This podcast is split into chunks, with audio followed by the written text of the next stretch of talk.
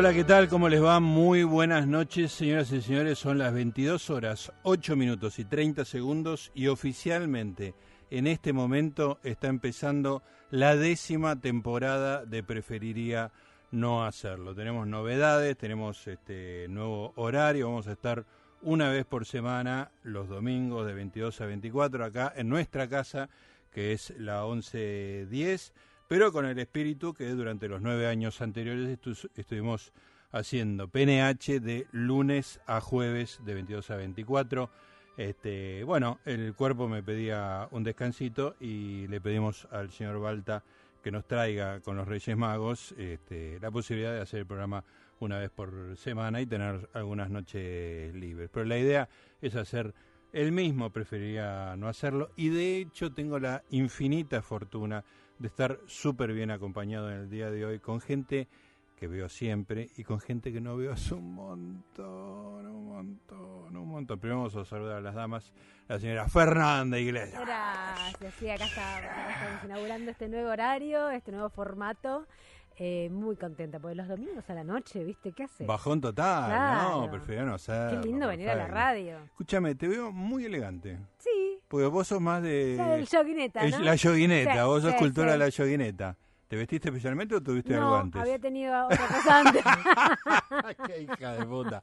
Mentime alguna vez. Sí, había tenido algo antes. Ah, no, imagínate, no voy a arrancar un domingo nueve y media de la noche. Sí, sí, pintándote para verme a mí. Ah, fui a un evento a la tarde en un lugar que se llama el Mercat en Villa Crespo. ah, muy lindo, sí. Sí, creo que de hecho está como apoyado por el gobierno de la ciudad. Y como todas esas cosas, siempre tiene algún empujoncito. Eh, había una charla de emprendedoras mujeres ah, ah. Eh, que se dedican a la gastronomía. Así que eran tres mujeres. una, nombre, una organiza eh, cocinas. Sí. o sea, vos la llamás y te organiza la cocina de un restaurante otra tiene un eh, emprendimiento de catering, pero catering grosso, ¿no? no sí, claro. Y la otra es la dueña de siete locales de comida judía. Bien. Moya. Espectacular. Moya, ah, buenísimo. sí, sí, sí. Espectacular. Bueno, Así que muy bueno. Fernandita es mi amiga querida y compañera de Prefiero no serlo desde el año. Mil, eh, dos mil. Sí, 2017. 2017. Hoy, no sé si viste lo que puse en Twitter, unas fotos nuestras de 2018. Sí, yo estoy como medio morocha. Estás más morochona. Sí, sí, sí, por eso ahora me saqué fotos nuevas eh, recién para que las pongas, porque hay que actualizarse. Y nos tenemos que sacar los tres, porque no estamos nosotros, estamos los tres. Claro, ahora nos vamos Después de dos años. Ah. Después de dos años de escucharlo por teléfono y después le vamos a contar a la gente qué, qué, así, qué columna hacía el señor.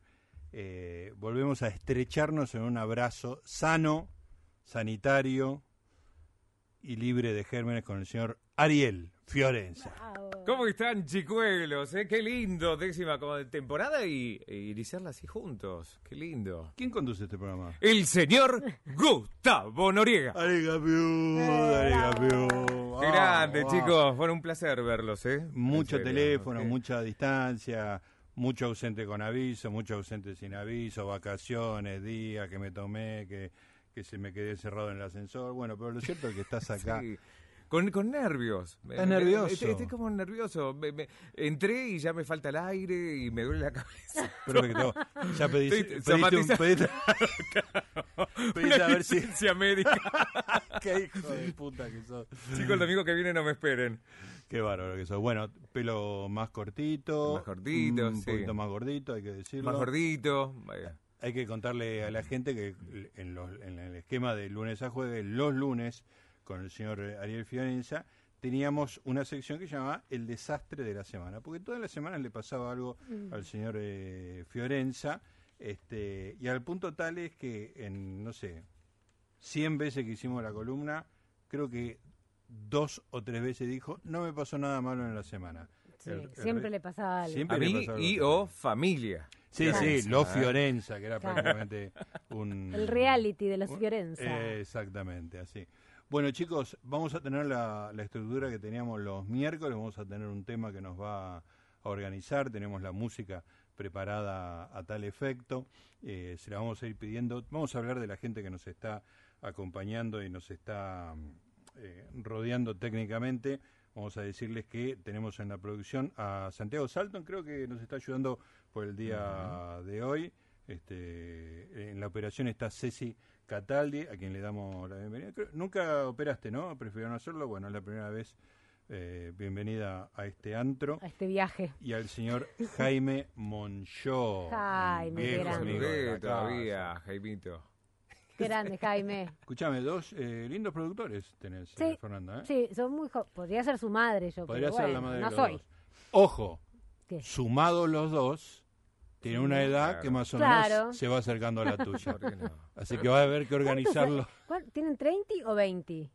Ah, 30. ¿30? No, 32. Jaime tiene 20. 20. Ay, Dios. Mi ¿Quién, mamá con Jaime? 71 Jaime salió con uno de 20. 34. Digo, Chicos, todo está los permitido. cosos. No se escucha un carajo, chicos. 29 y 28. 28, culo vos.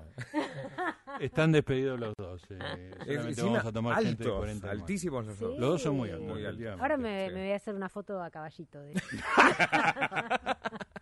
Bueno, Sebastián, Jaime y Ceci, gracias por estar eh, ahí acompañándonos. Vamos a estar hasta las 12 de la noche. Hoy el tema es migrantes, tenemos mucha música para compartir, tenemos notas, tenemos una entrevista muy interesante. Quiero dedicarle un minuto nada más a Gerardo Rosín, fue amigo o por lo menos conocido, hemos sido hemos estado muy relacionados con, con su familia, con su hija Elena, con su exmujer Carmela Bárbaro. Ayer estuvimos con Fernanda en distintos horarios despidiéndolo en el, en el velatorio.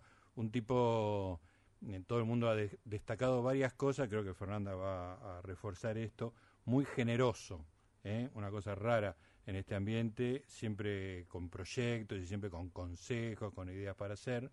Y a mí que, que lo, lo traté un poco más indirectamente, pero lo vi varias veces a, a Gerardo, un tipo de trato encantador. O sea, una persona que estabas con él un rato y te divertías, porque Mm. hacía chistes, porque te hablaba de películas, de series, es un tipo súper este, luminoso y cuando le tocó este trance increíble lo llevó adelante con una dignidad muy espectacular. Estaba haciendo proyectos hasta hace una semana, diez días, así mucha gente te cuenta eh, lo mismo, así que ha sido conmovedor. Y vos me dijiste que estabas en contacto con él, Fernando. Sí, sí, sí, había estado en contacto con él, eh, porque mm, en el 2020, cuando eh, Martín Insaurralde se contagia de COVID y no, sabía, no se sabía qué pasaba con Jessica Sirio y qué sé Claro. yo, ahí ya eh, como que retomamos el contacto, cada tanto hablábamos, pero bueno, ahí lo retomamos bastante fuerte.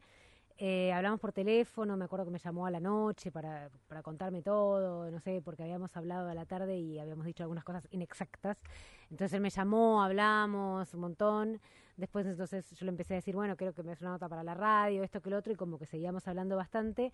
Eh, yo le pedía consejos para la radio porque había muchos cambios en, en la radio, en mi programa, y, y yo estaba nerviosa.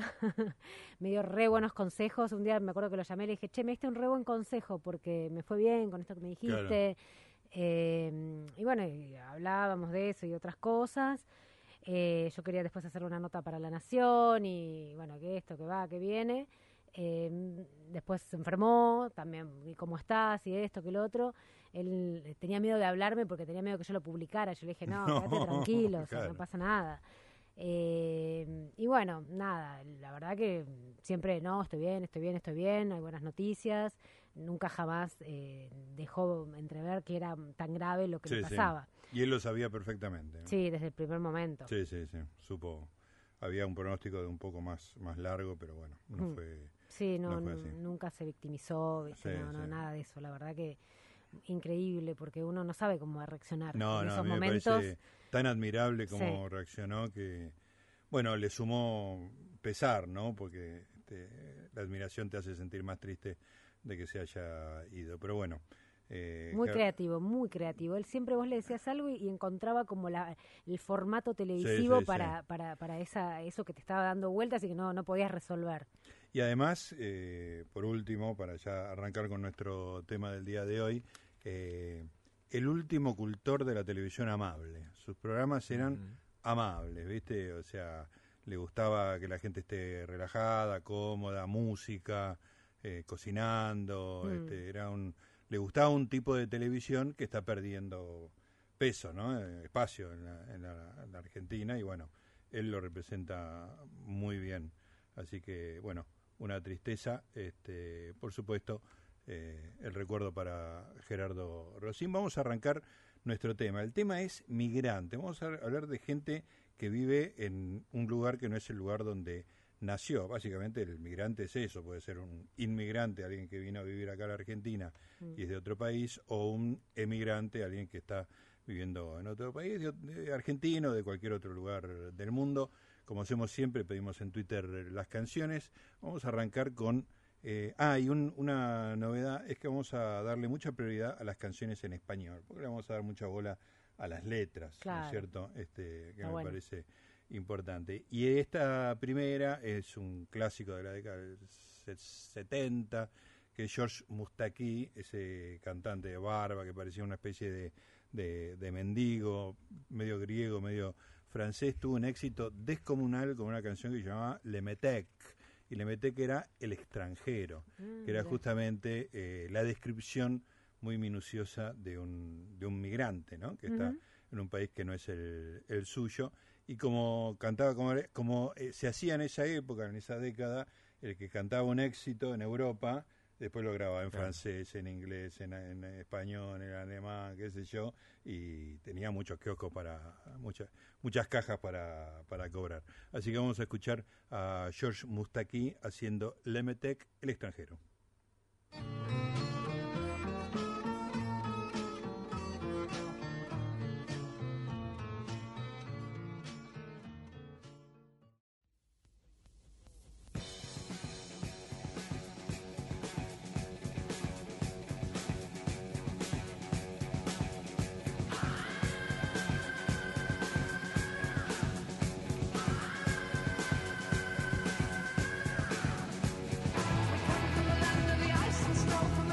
Estamos en el programa de Migrantes, escuchando a Led Zeppelin haciendo Immigrant Song, en la canción que nos va a acompañar. Vamos a tener una vuelta al piso cada uno de los eh, temas relacionada con ese tema. Y me estaba acordando, Fernandita, que vos sos una potencial migrante. eh, me, me estaba acordando Ojalá. el, el laburo que hiciste para sacar la, la ciudadanía.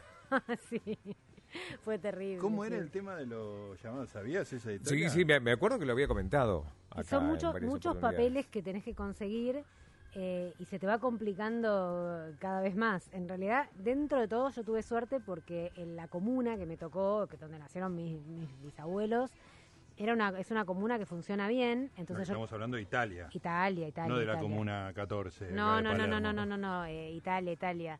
Eh, ay, ahora no me acuerdo el nombre, pero es eh, como del lado del Adriático. Ujú.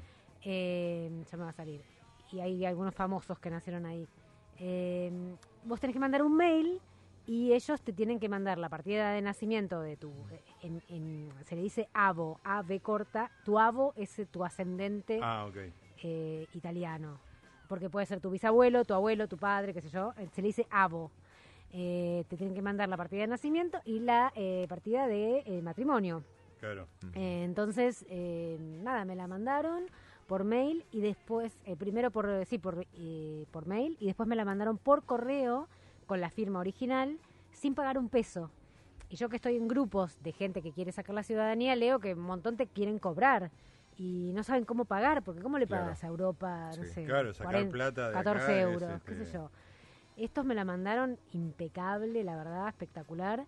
Eh, y después, a partir de ahí, de tu, este era mi bisabuelo, yo tenía que conseguir, tenés que conseguir de matrimonio y de nacimiento de todo, de toda la cadena hasta que llega a vos. En ese momento mi abuela vivía, entonces no necesité. Ah, y si se ha muerto la de defunción. Eh, nacimiento de mi abuela, también un lío. Mi abuela había nacido en Carlos Casares. La provincia de Buenos Aires funciona re mal el registro. Oh, qué pesadilla. Eh, Carlos Casares además es el medio de la pampa. Sí, le escribí a mi tía abuela, que es la dueña más o menos de Carlos Casares. ¿En serio? Y sí, es una es grosa. Es por- de las fuerzas vivas de Carlos Casares. Claro, porque nació ahí, vivió ahí toda su vida, tiene como, no sé, 70 años, imagínate. Sí. Conoce a todo el mundo. Además trabajaba en- con Grobo Copatel, era la encargada del Ah. catering de la empresa de Grobo Copatel. Ah, bueno, espectacular. Sí, sí, ahora ya renunció, pero va, dejó Sí, de sí, trabajar, terminó. digamos. Pero sí, imagínate, conocía a todo el mundo. Entonces fue ahí al, al registro civil, me dan la partida de nacimiento de la abuela sí, de Fernanda. Y se la dieron al segundo. Claro. Entonces me y viajó, viajó desde Carlos Casares, me la trajo a Bueno. Buenos Aires. Espectacular. Eh, después mi, mi mamá, partida de nacimiento, todo eso todo bien, pero el divorcio, tenía que sí o sí presentar la sentencia de divorcio de mi mamá, porque los tanos tienen miedo de que, no sé, te cases dos veces, qué sé yo, guau. entonces si estás divorciado, Claro, tenés que demostrar la situación exacta Sí. como estás. mi mamá se, se divorció en el 76, o sea, se divorció una vez y se volvió a divorciar cuando apareció la ley de divorcio para poder... Ah, claro. Entonces hubo que ir al archivo nacional a buscar el divorcio de mi mamá, desen, desenpolvar Sí, todo sí, ahí. Y después tenías que ir a ver a la, no sé, a la mina de ahí de la, del juzgado, que fui, tuve re buena suerte, la, era una tipa de mi edad, eh, que le caí re bien y me hizo todo ella, estuvo espectacular, no, no, no, no, tu- no tuve problemas, digamos. Eh, después le llevé unos, unos bombones de regalo, todo. Todo fue pre-pandemia. Claro. Entonces tuve suerte. Claro, menos mal, Sí. porque después de eso se paró Sí, todo. Y después, bueno, eh, yo, bueno, mis hijos, que también los metí, y después sacar el turno. Eso, eso me acuerdo que era... Sí, el turno yo me, ponía una alarma todos los días para acordarme, porque es un horario determinado, como si te dijera, de 11 y 35 a 12 y 15. Claro. ¿viste? Y si no llamas ahí, ya está. Sí, ya sí. f- fallaste. O sea, de repente decís, este, empezó el, el La- noticiero y decís... sí, total. "No", sí, sí, te distraes un segundo y ya Claro. perdiste el, el día. Entonces me ponía una alarma y todos los días videollamada, tenés que hacer videollamada, dándole a la videollamada, no Ujú. usar el teléfono en ese momento, Claro. nada, videollamada. Y un día, después de cinco meses, cinco meses insistiendo todos los días, Sí, me atienden. claro. Imagínate, me puse al lado del router para que no se perdiera la señal. Desesperación, tenés que mostrar el DNI Claro. y tu cara, así, el DNI al lado de tu cara para que sepan que sos vos porque no lo puede hacer un gestor. Sí, sí. Nervios, ¿viste? Ay, qué Nervios momento, qué totales. momento, transpirando. Sí, Sí, corte, bueno. igual me tuvieron, que son cordiales, fueron cordiales y bueno, todo, qué sé yo, me, me dio el turno, me lo dio para junio del 2020.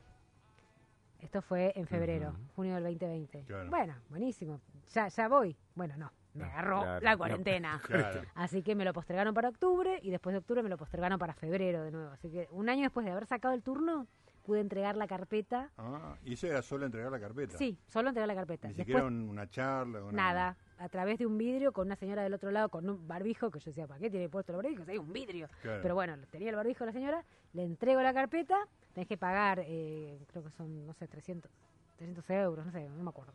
Bastante tenés Claro. que pagar.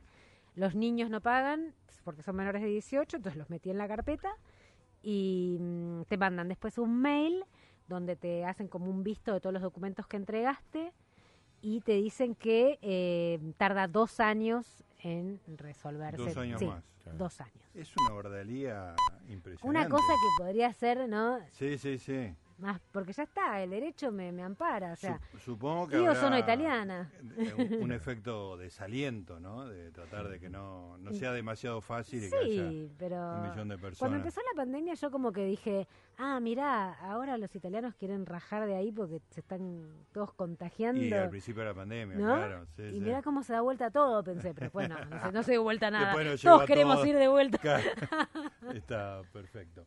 Bueno, muy bien, queridos. eh, después te voy a preguntar a vos si tenés algún proyecto así. ¿no? ¿Tenés- aparte de Quilmes, ¿tenés algún familiar eh, europeo? Eh, no, no, no, no, no. Me, me gustaría que Pipón tuviera algo. Ah, Yo le ¿y dije, no Pipón, tiene? vos no te casás con alguien y después te separás y tenés la Claro, ciudadanía y nos vamos pero todos. vos no... No, yo no tengo nada, no, habría que buscar eh, mucho. Después le voy a preguntar algo a Fer, que si no mal recuerdo, cuando había mencionado justamente esto, había un problema si eras, eh, si eras mujer u hombre, ¿no? Eh, los eso italianos eh, son como medio machistas Exacto.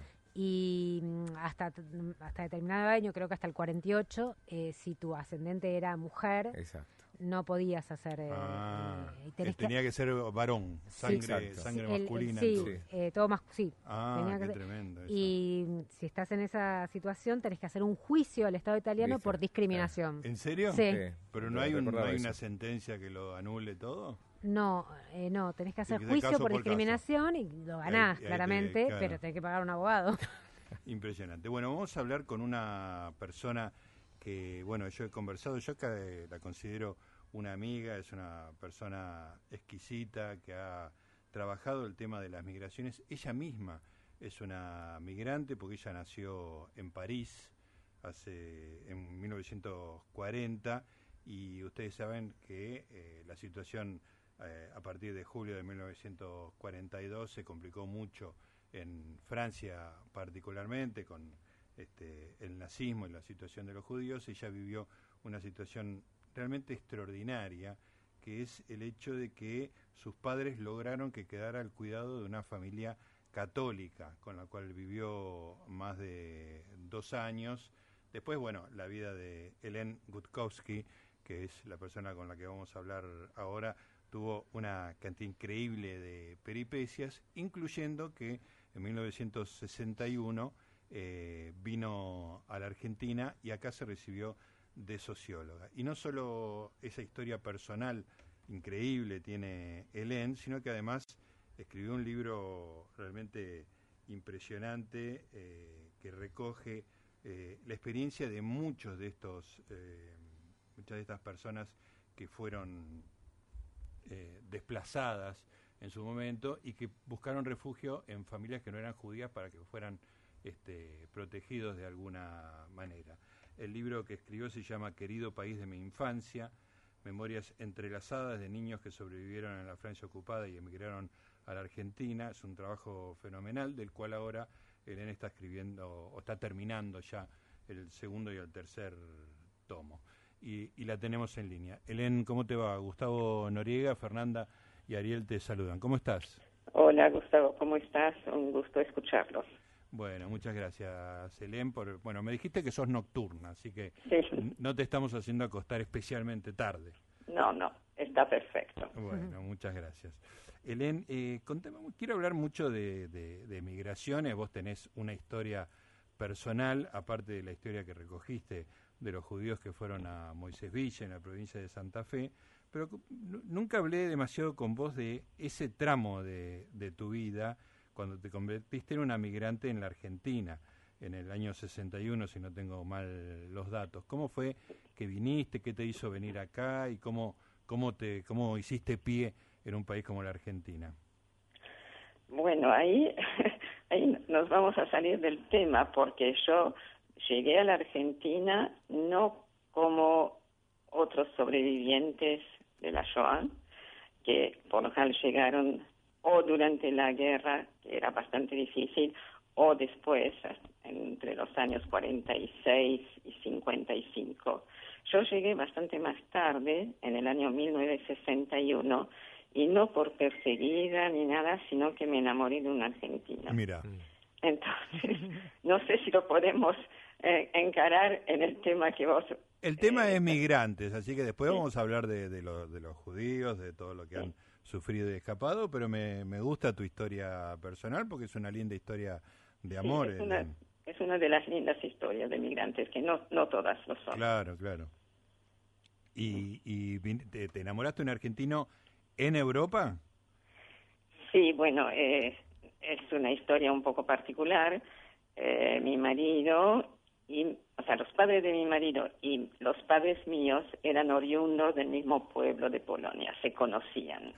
Entonces, el primer viaje que hizo mi marido a Francia vino a visitar a mis padres. Y, es así que nos conocimos. Ah, y fue un romance rápido, fue un flechazo. sí, bueno, es mucho para contar. Es, eh, sí, fue, fue eh, digamos, fue una decisión tomada eh, sobre dos años, pero eh, con muchas cartas de por medio y ah. muy pocas horas de, haber hablado personalmente ah, frente a frente, ¿no? No es ah. como ahora que no era como ahora que el, WhatsApp que todo eso, ¿no? Claro, claro, tenía este, cada carta, cada carta era un, un sufrimiento de no sé cuánto tardaba, semanas. No, el, correo andaba mejor que ahora. Mira qué dato que nos estás dando, Elena. Y bueno, y, decidiste venirte acá a la Argentina. ¿Y acá fue que te recibiste de socióloga? Sí, efectivamente, eh, me recibí, o sea, yo llegué acá bastante joven, a los 21 años, no había terminado mis estudios terciarios, eh, y después de tener a mis hijos, sentí que algo tenía que hacer, algo ah. más algo más de, de, que ser madre, y empecé a estudiar y hice la carrera de sociología. Ajá. Este, y, y mm, aprendiste, viniste sin saber castellano o lo practicabas con tu No, no, no, yo, o sea, en Francia teníamos la suerte, no sé si hoy sigue así, de tener en el liceo, en el secundario, siete años de un primer idioma y cinco años de un segundo idioma. Ajá el, el castellano fue mi segundo idioma y, la verdad que me gustó, me, tenía cierta facilidad para los idiomas, me gustó mucho el castellano, estábamos cerca de España, o sea, el hecho de poder eh, estar en el país eh, ayuda mucho eh, y bueno, y la verdad que había muchos españoles en Francia en aquel tiempo, así que eh, bueno, cuando, cuando llegué acá a la Argentina hablaba no tan, tan correctamente, pero hablaba bastante bien, pero con el acento castizo. Ah, claro. Eh, pero sí, pudimos entendernos bien con mi marido. Claro, muy bien. Bueno, contame, Helen, la, ¿por qué se te ocurrió o cómo se dio en tu vida el hecho de estudiar eh, la, vida de los eh, judíos que llegaron a un pueblo de la provincia de Santa Fe como es Moisés Ville. ¿Te acordás que yo te conté que mi suegro es de Moisés Ville, toda la familia de mi... Les regalé el libro, además, este, a ellos eh, les, resulta muy emocionante este, que esté recopilado en una historia, así que este, contame un poco tu, tu interés por esa historia tan fascinante. Eh, mira, se remonta a bastante tiempo atrás. Yo en aquel tiempo trabajaba en Hebraica, en el Club Hebraica, en un departamento que se había abierto poco tiempo después de adultos mayores. Mayores en aquel tiempo era 65 años, a partir de 65 años. Claro. Bueno, eh, y en ese departamento de Hebraica había, ponele 300, 400 miembros, eh, la mayoría de ellos ya habían nacido en la Argentina, pero había un grupo todavía importante de gente eh, que había llegado de Europa. Eh, y yo había hecho un primer trabajo sobre las, un primer libro, o sea, muy, no muy importante, sobre las comunidades judías de Polonia, Rumania, etcétera, siempre como como hago para todos mis libros, siempre en base a encuentros eh, colectivos, o sea, mejor dicho, a reuniones colectivas, no en base a entrevistas personales. Eh, y habíamos sacado un primer libro en hebraica y un día se, me acerca uno de los señores miembros del club y me dice, tome Helen, que, y me, me da un rollo de papel eh, donde está la vida de él. Y la vida de él, que demoré bastante en abrirlo ese, ese rollo, porque, porque había quedado bastante eh, comprometida con el primer libro y no, o sea, había sufrido un poco, entonces no quería meterme de vuelta. Y bueno, cada vez que me veía ese señor Luis Marias, eh, me decía, Eleni, ya lo leyó, ya lo leyó. bueno, finalmente tuve que leerlo.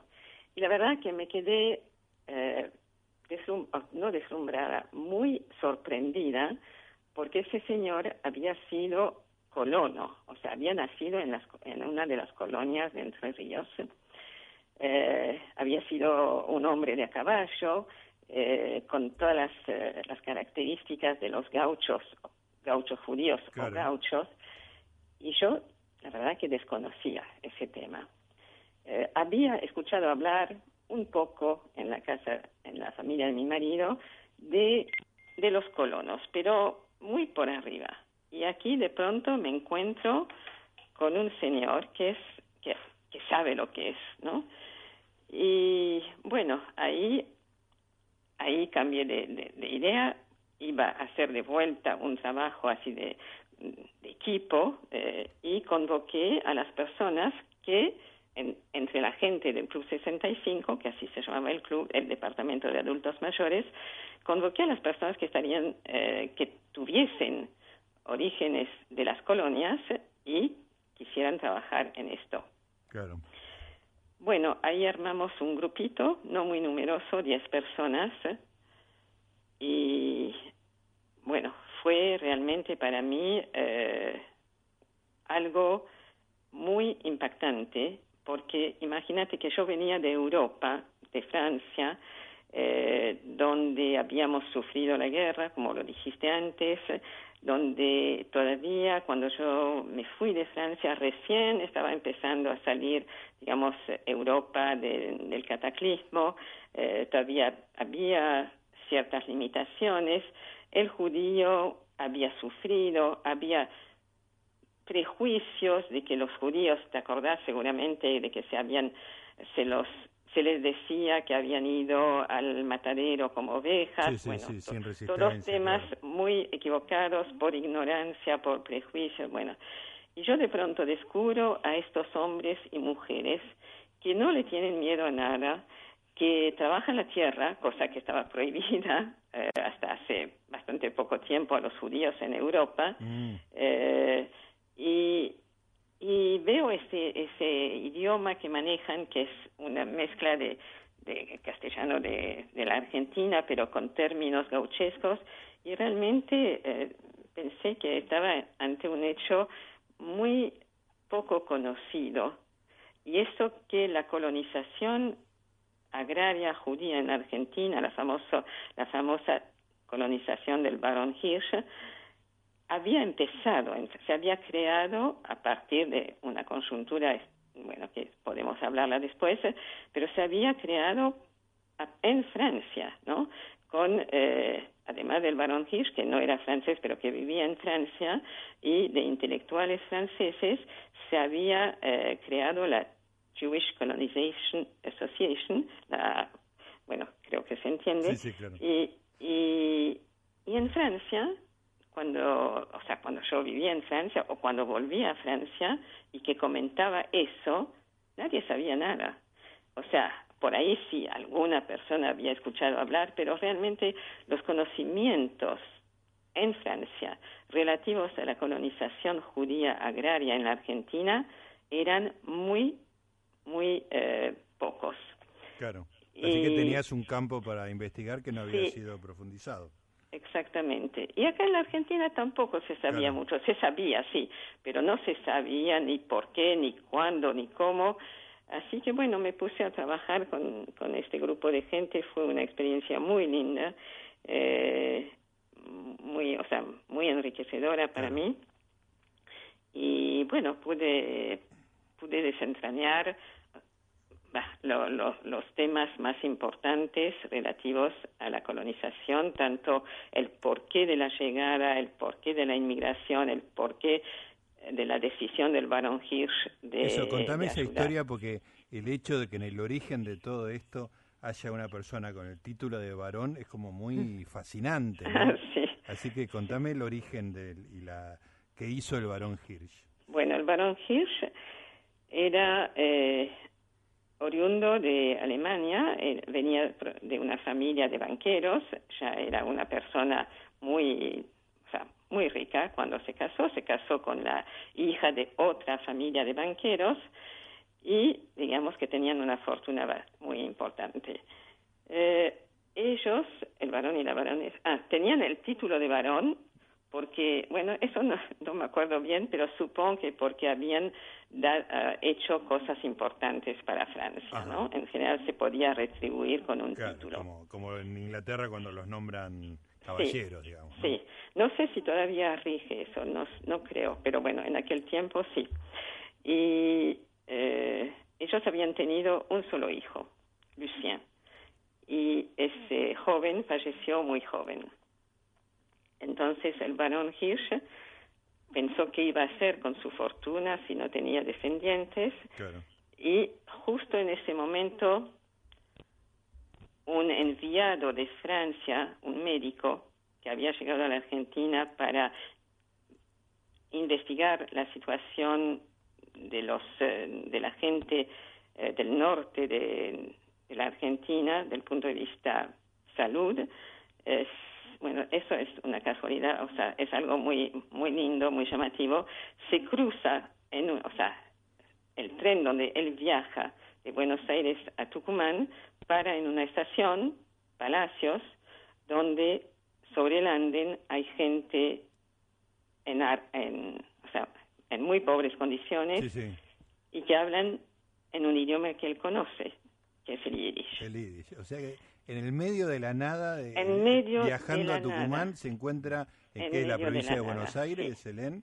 Sí, Se encuentra ¿Perdón? con gente de- desarrapada, por decirlo de alguna manera, Sí. en una estación de tren y hablan en Yiddish. Es como un cuento, bueno, un pero cuento ¿por, raro, qué, ¿no? ¿por qué estaban eh, en harapos? Sí, porque es esa gente eran el, los remanentes de un grupo de 800 personas judías que habían llegado en el primer vapor de eh, que traía inmigrantes a la Argentina, que seguramente sabes que se habían comprado tierras claro. eh, la, la asociación de ellos, de ese grupito, había comprado tierras por intermedio de un delegado argentino en Europa a, eh, al hermano de José Hernández. Bueno, no importa que sea hermano, a un tal eh, Hernández que les había vendido tierras de, de sus pertenencias cercanas a La Plata, a la hoy ciudad de La Plata. Ajá. Y bueno, ese grupo de gente, 800 personas, habían juntado todo lo que podían. Imagínate que tenían muy pocas condiciones económicas.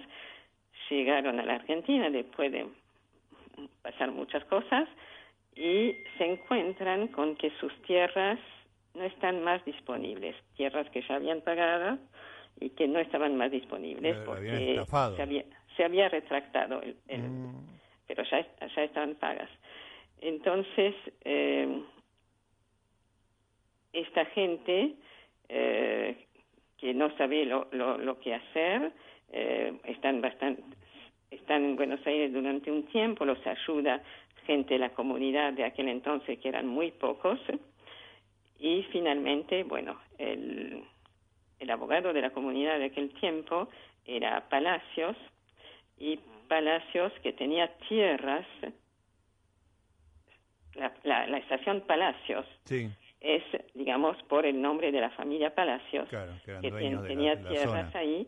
Bueno, Palacios les ofrece de eh, venderles tierras, parte de sus tierras, a esos judíos que no sabían lo que, o sea, habían llegado y no es- estaban sin hacer nada y sin poder hacer nada. Así que eh, te cuento eso porque el doctor del cual te hablaba antes, el doctor Lowenthal, se encuentra con los remanentes de este grupo, Sí, eh, porque tampoco, eh, o sea, la familia de Palacios cumplió con todos claro, venían los de, temas. de una segunda especie de estafa con tierras que no eran no quería- fértiles, no sí, lograban hacer pie, estaban ahí en una no quería estación. decirlo, Claro. no quería decirlo, pero en realidad no fue una estafa como la primera, sino que no se cumplió con eh, con el trato, con el contrato, ¿no? Porque al vender tierras, los terratenientes tenían que ofrecer a cambio, o sea, eso era una disposición o una ley del, del, ministerio, no sé si se llamaba Ministerio de, de Inmigración, tenían que ofrecer a cambio a cada familia de colono, tenían que ofrecer, prepararles una casa rudimentaria, pero una casa, un caballo, dos, dos vacas, eh, se- semillas para sembrar, etcétera. Y los judíos que después de de lo que les había pasado en las tierras de, la, de Hernández. Llegan a Palacios, se encuentran que tienen las tierras, pero sin nada. O sea, le- tierra, no hay casa, no hay va- No hay caballo, casa, no hay no vaca. hay nada. no hay Tuvieron, vaca. tuvieron, realmente fue muy, o sea, me imagino que debe haberse sido terrible. Sí. Tuvieron dormir en vagones abandonados, Oh. en- bueno. Y eh, eso es lo que se encuentra eh, eso. Lowenstein, creo que es el Sí, apellido. exacto. ¿Qué, Entonces- qué, qué año es esto? Eh, déjame recordar a la gente que estamos hablando con Helen Gutkowski, que ha investigado históricamente la llegada de los judíos, a, en particular a Moisés Ville. ¿En qué año es esta historia tremenda? y estamos hablando de 1889. Ajá. Eh, bueno, de ese primer grupo, que después de que Lowenthal pasara, bueno, cuando Lowenthal se dio cuenta de eso, él enseguida bueno, se dio cuenta de que estaba ante ese grupo que había salido de, de, de Europa, no, no de Odessa, creo. Odessa. Sí, justo en Ucrania. Y- sí, sí. Y eh, la, la Alianza Israelita Universal, que es una institución de educación, pero también de ayuda, eh, de ayuda cultural, intelectual, era, o sea, una de las instituciones que colaboraban con el barón Hirsch para la, la empresa de colonización. Todavía no, no había empezado, estaban sentando las bases. Claro. Y ese, la- en, en la alianza israelita eh, se habían, estaban preocupados porque no tenían noticias de aquel grupo Los de habían 800 perdido. personas. Claro. Entonces le habían encomendado a Lowenthal que tratara de averiguar qué había pasado. Y Lowenthal pasó por Palacios sin pensar que, es, que se iba a encontrar con Se esta los topó de golpe, se encontró Sí. con ellos. Sí. Entonces, bueno, Lowenthal no siguió camino a Tucumán, Claro. volvió a Buenos Aires, eh, hizo, o sea, tomó contacto con el ministerio, bueno, después se volvió a Europa, se habló con gente de la comunidad, con autoridades de la comunidad judía de Francia, y es así que se juntaron, digamos, varios cabos y va- varias instituciones para crear esa organización de colonización agraria en la Argentina. Eh, o sea, todo eso en explicación a por qué ese lo- doctor Lowenthal se había encontrado con ese Claro. grupo de judíos, Sí. de gente harapienta que hablaba en yiddish, ¿no? Pero a partir de ese momento la colonización fue más, este, Bueno, más de- civilizada, sí, digamos. Sí, fue, sí, sí. Eh, los primeros tiempos igual fueron muy difíciles porque eh, un poco como en los tiempos, como una maldición bíblica, Sí. eh, tuvieron varios años de, de langosta, de sequía, Ah. de inundaciones. Claro, bien bíblico todo. Sí, sí, pero bueno, a partir, yo diría que unos 10 años después, o sea, mil, cerca de 1900, ya estaba bien encaminada la, la colonización y la población de, eh, vos sabés que la, la colonización eh, consta, si puedo decir, de eh, 16 colonias, o sea, hubo en total 16 la creación de 16 colonias en, repartidas en siete provincias. Ajá. Eh, y esto, sea, terminó hace no hace demasiado tiempo. O sea, la, la asociación de colonización duró hasta el año 1970. Eh, y la última colonia que se creó fue, eh, uh, ahora me, se me olvidó el nombre, eh, pero fue eh, creada para los judíos de Alemania que a partir del año 36-38 querían escapar de Alemania por el nacionalsocialismo. Claro, claro. Eh, así que bueno, en total 16 colonias, pero el barón Hirsch tenía en mente de salvar a mucho, mucho más gente, principalmente a los judíos de Rusia, Claro. de Ucrania. Eh, había, se calcula que unos 3 millones, entre 3 y 4 millones de judíos viviendo en, en, es- en estos países eh, y estaban sufriendo eh, muchas persecuciones. Todos escucharon hablar de los pogromos. Eh, bueno, estaban eh, tenían que vivir, los judíos de Rusia tenían que vivir en una zona que se llamaba zona de residencia, no podían eh, extenderse más allá de esta zona, no tenían derecho, o sea, tenían los derechos muy, muy limitados. Eh, en fin, y hubo periodos después del asesinato del zar Nicolás II, Sí. eh, bueno, es aprove las autoridades so- eh, soviéticas, no, rusas, Sí. eh, aprovecharon, digamos, para desviar la atención del- de, la, de la población hacia los judíos, eh, acusándolos de haber perpetrado o de haber provocado el asesinato y empezó toda una época de mucha persecución. Y entonces el barón Hirsch quería con esta empresa de colonización agraria, no solo acá, ¿eh? sino que también en Brasil, eh, en Canadá y en Estados Unidos, pero eh, asombrosamente es la colonización aquí en la Argentina que más se desarrolló y más perduró. En los demás países prácticamente no hubo Claro. entonces, bueno, lo que pretendía el barón Hirsch era utópico de todas maneras, salvar a tres Ah, millones claro, de personas. claro.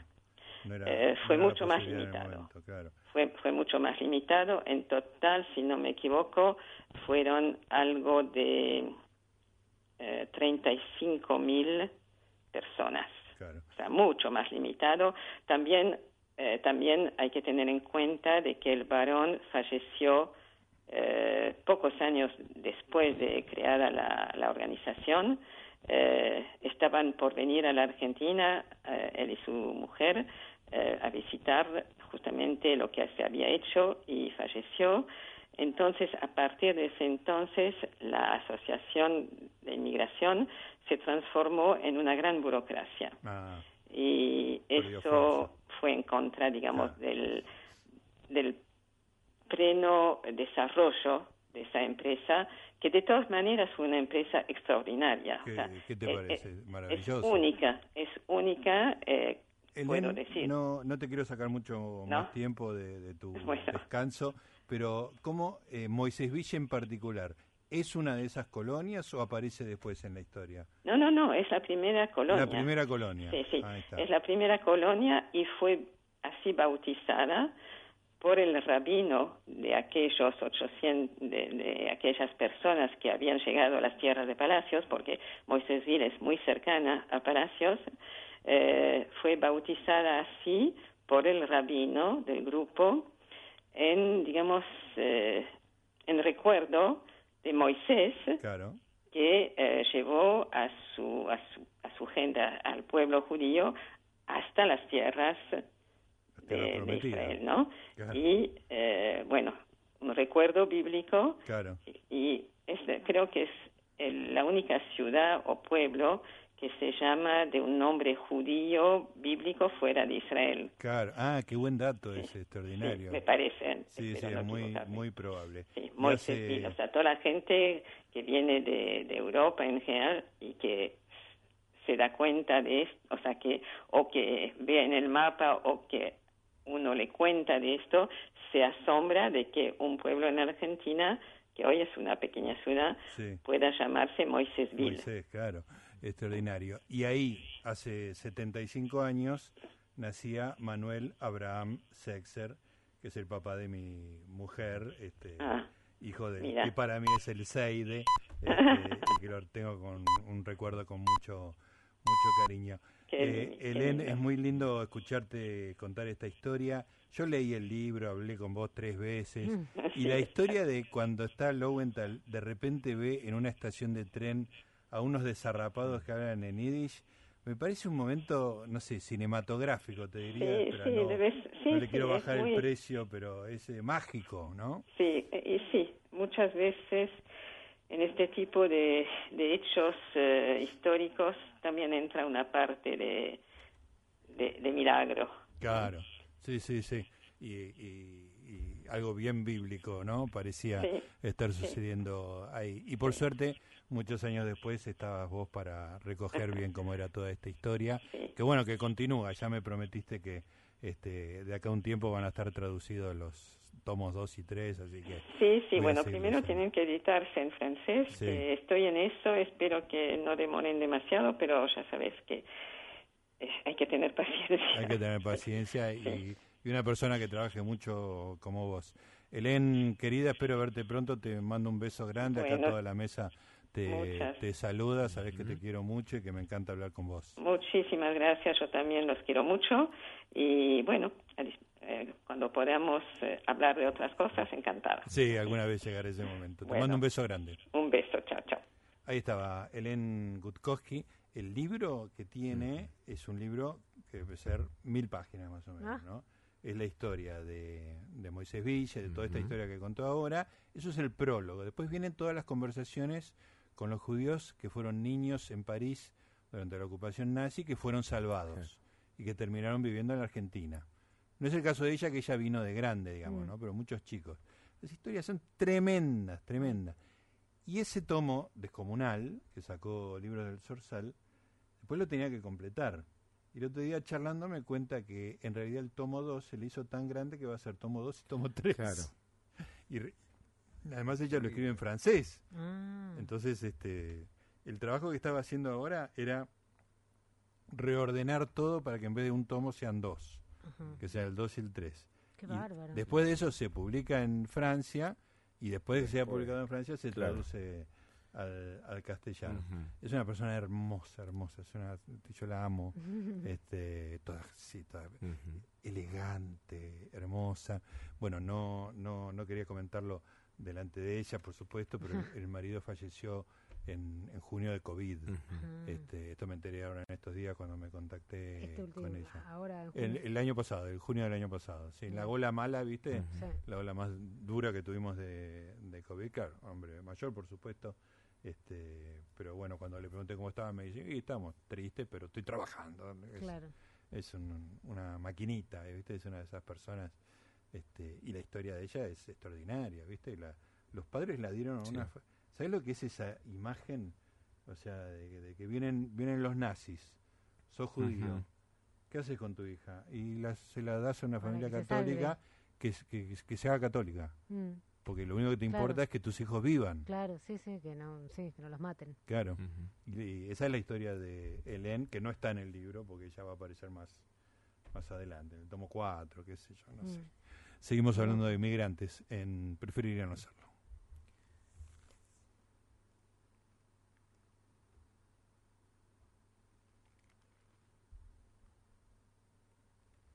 Se clavó la máquina, señoras y señores. Se clavó la máquina. Extrañábamos. Bueno, claro, Claro, bueno, pero tenía que pasar algo en el estudio y que la máquina Sí. se clave cuando vos- viste que vos tenés todo preparado, viste, Sí. hacés la pausa, mandás así la música. Eh, bueno, no estaría saliendo. no estaría saliendo. además, Gus Mi pase de eso- magia no funcionó. Vos de eso de decir el noticiero y pip, pip, pip, el- Yo es, increíble, es increíble. No, no, Sí, acá sí. En, en la radio nadie es tan perfecto con, con eso.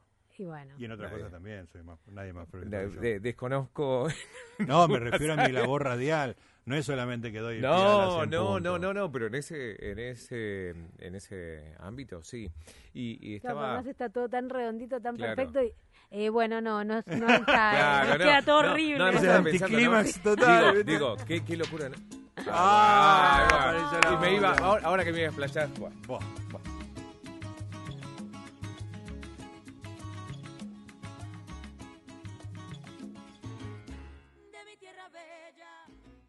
nueva versión de la aplicación Vea Medios y escucha la 1110 con la mejor calidad desde tu celular, iPad o tablet.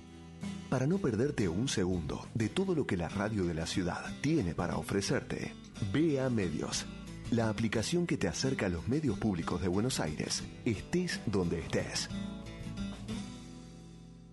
Preferiría no hacerlo. Zona libre de galletas de arroz. William Levy es un actor famoso tanto en inglés como en español, igual en México que en los Estados Unidos, pero es Cuba lo que recuerda constantemente y lo que lo dejó marcado. Ese año tuve la oportunidad de hablar con él aquí en nuestros estudios sobre su película en inglés, Addicted, y me encontré con un inmigrante y con un artista que tiene muy bien puestos los dos pies en la tierra. Tú has dicho sobre Cuba, en Cuba uno no tiene futuro. ¿Tú te así? Desafortunadamente por las circunstancias en que sea, yo no me meto mucho en la política, pero es, es difícil, ¿no? La situación es muy difícil para, para un ser humano vivir en, en Cuba, ¿no? Y, ¿Tú querías ser beisbolista? ¿Eh? ¿Tú querías ser beisbolista? Sí, sí, me encantaba el béisbol. Desde chiquito tenía la, la, la curiosidad acerca de la actuación. Yo veía a Andy García en El Padrino, gran película, El Padrino. O sea, tú en Cuba veías a Andy García. Ajá, sí, yo decía, wow, un cubano que llega y está triunfando en el mercado americano.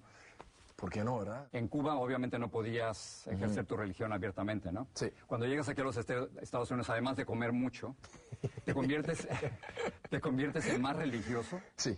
No, no, no más. Eh, sin, sin embargo, en el mismo. Yo siempre desde chiquito creía en Dios, que creo en ¿Católico? Santa Bárbara, en los santos católicos. De hecho, en México fue que me vine a bautizar por primera vez con No me 29 digas. años.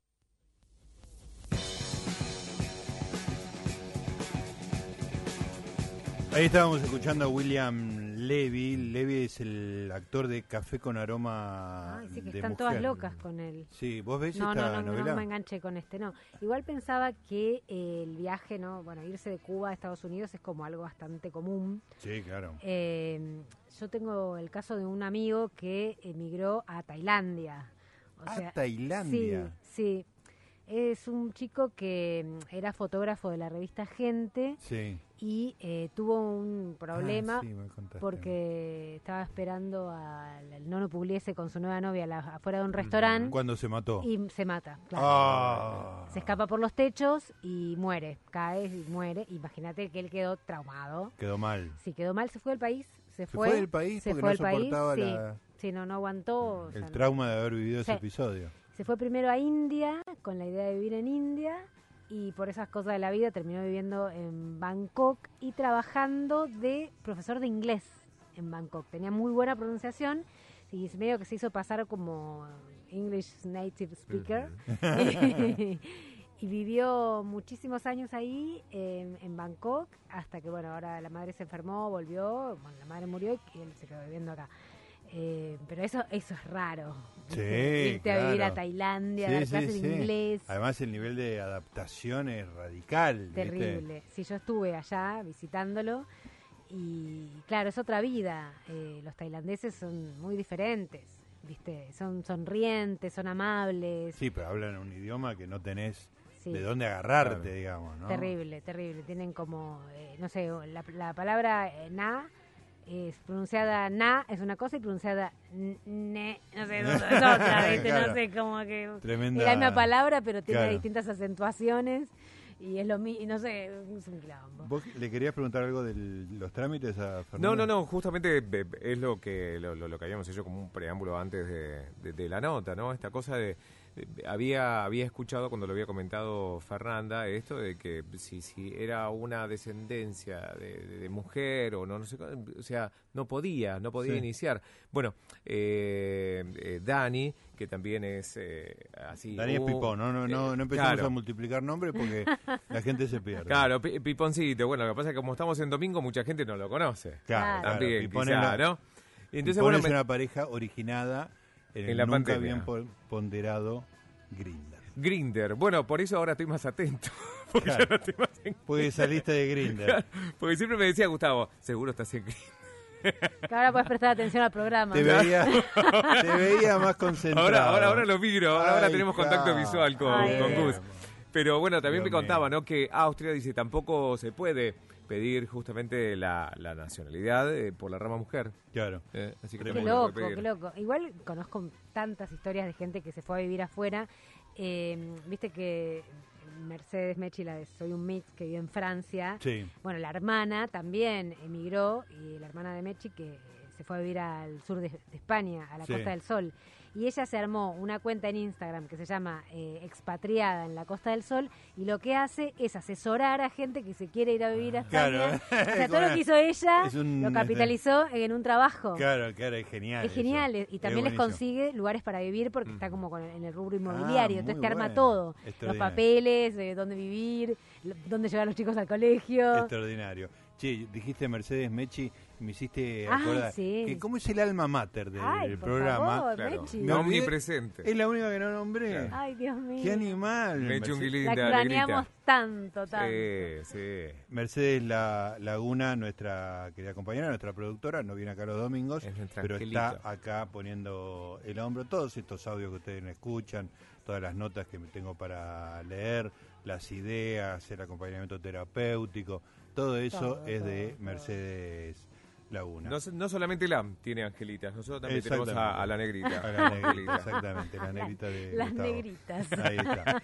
Bueno, eh, cosa Me, me parece fascinante el tema de los migrantes. te es digo, tremendo. Me Pero encanta. Vos contás, el tipo que se va a Tailandia, ya me parece sí, increíble. sí. Lo que contó Helen, gente que vive en Ucrania y que termina en un lugar remoto que no tenés Sí. ni mapa, que se llama Argentina, Sí. te prometen una tierra y cuando llegás no tenés nada. No, no. Entonces estás en bola, qué sé yo, entonces te dice, ah, no, no, pero yo sí se las vendo. Y van a un lugar, van a tener una casita con, con este, Claro, ¿no? caballo. Ya no tenían dinero, van ¿por qué? y no están. Mm. Y de repente están así muriéndose de hambre y, a y si de repente aparece un tipo y dice, ah, ustedes son eso, yo los estaba buscando. Me estaba yendo a Tucumán, pero los estaba buscando, yo los voy a... Es increíble. Muy loco. Y también Todo lo, eso. lo que les pasa a, lo- a los eh, que emigran, ¿no? A, eh, a los extranjeros, es que eh, terminan no siendo ni, ni de un lugar ni del otro. Claro. Bueno, ahí hoy tendríamos que haber Perdiendo puesto la pertenencia, canción de claro. No Facundo soy Cabral. de aquí. Claro, es- exactamente. eso me impresiona Sí. muchísimo. La, la entrevisté hace poco a Lola Cordero, que ella se Claro, vino de Barcelona sí, a vivir sí. acá. Y yo todo el tiempo diciéndole, pero no te querés volver a España, porque era mi deseo más que el de ella. Y ella dice, no, yo encontré mi lugar en el mundo acá. Porque además, si vuelvo a Barcelona, no tengo nada que hacer allá y, y no me siento de allá tampoco. Claro, claro. Lo que pasa es que además Lola, como, como Helen, que hace 60 años que Sí, está bueno, acá, 20, sí. todos tienen su acento, ¿viste? Sí. Sí, no, o sea, Lola no perdió el acento, No, no, para- no, no. así como Anamá Ferreira también. Pero si va allá, tiene acento de Argentina. Claro, claro, ella per- eh, Ah, se le modificó. Sí, sí, sí, por eso no es estar ni- acá. O sea, ella es de, acá, claramente, pero en un punto como que no es de ninguno de los dos lados, Claro, claro. del todo. Escúchame, estuvimos escuchando a Gloria Estefan, que obviamente es una migrante de Cuba a, a la península de Florida, donde se hizo, bueno, la dueña de Miami prácticamente con, el, con el marido. William Levy lo escuchábamos en el audio. William Levy también fue uno de los migrantes de, de Cuba. En la nota él cuenta, no teníamos lujo, está hablando de la vida en Cuba, no teníamos lujos como pasta de dientes, así que usábamos carbón y bicarbonato de sodio. Veníamos calcetines juntos para hacer una pelota de béisbol y jugábamos sin zapatos. Me actualizó sí. la página y me mandó sí, la sí, mail con descalzo. esta- Bueno, sí. no, lo de Cuba es terrible. Con creati- bueno, sabiendo lo que le pasaba, empezó a pensar en irse a Estados Unidos. A los 15 años este, se mudaron y se fueron todos y se fueron a, a Nueva York y después a Miami, donde se sintieron a gusto, porque claro, Miami es como una especie de terreno Sí. intermedio, ¿no? Este, donde te podés hacer pie para el cubano, Sí. donde tenés una comunidad que te recibe, te protege. Y, y en un punto etcétera. Estados Unidos, que se habla uno que es muy difícil y todo, la verdad que es bastante receptivo, porque hay Bueno, país. sí, muchísima gente extranjera viviendo ahí. eh, en algunos, por supuesto, las ciudades son distintas del, del interior de los Estados Unidos, pero Nueva York, toda la costa este y toda la costa Sí. oeste, o sea, es eh, cosmopolitas. Sí, sí, la cantidad de migrantes que hay es, es tremenda. En Nueva York ya es directamente ridículo la cantidad de extranjeros que hay. Mm. Sí, eh, o sea, por eso pienso, es bastante receptivo si vos país te ocupás de hacer tus, trámites, ¿no? Sí, recién ahora se pusieron más pesados, digamos, sobre todo después del 2001, pero tradicionalmente ha sido el país más abierto. Si Construyó, vos vas de frente, ¿no? Creo, no, no pero eh, yo te voy, a decir- te voy a explicar una cosa. El- la persona más importante de la política en la década del 70 era Kissinger, Mm, que nació en Alemania. ajá. ¿Entendés? Claro. O sea, era el, el canciller el que representaba la política de Estados Unidos en el exterior, el que decidía guerras, Sí. este, Bueno. la continuación de una guerra, era un alemán y, ningún norteamericano pensaba Bueno, pero la es un historia, extranjero. la historia ¿no? de Estados Unidos es de, de inmigrantes, básicamente. sí, Ahora sí, estaba viendo justo la última temporada de Outlander, que es esta, esta serie medio fantástica, pero que dentro de todo cuenta historia, porque ellos, él es escocés y se terminan yendo a Estados Unidos y ahí te empieza a contar como la historia de los colonos, ¿no? Y, la guerra civil después que se, que se produce, pero son todos extranjeros. Claro, claro. Vos sabés que tenemos justamente para hoy, yo lo que hice fue una, una, ¿cómo se llama? Una selección de canciones que tienen que ver todos con el idioma español y elegí una sola canción en inglés, que es la que vamos a escuchar ahora porque pega perfectamente con lo que venimos hablando. Es una canción de Bob Dylan que se llama I Pity the Poor Immigrant Mm. me lamento, Sí, me me, dan lástima. conduelo del pobre inmigrante y hace una descripción de, de la vida del, del inmigrante tan penosa y como estamos hablando de los inmigrantes en los Estados Unidos, me parece que es el momento de ponerla.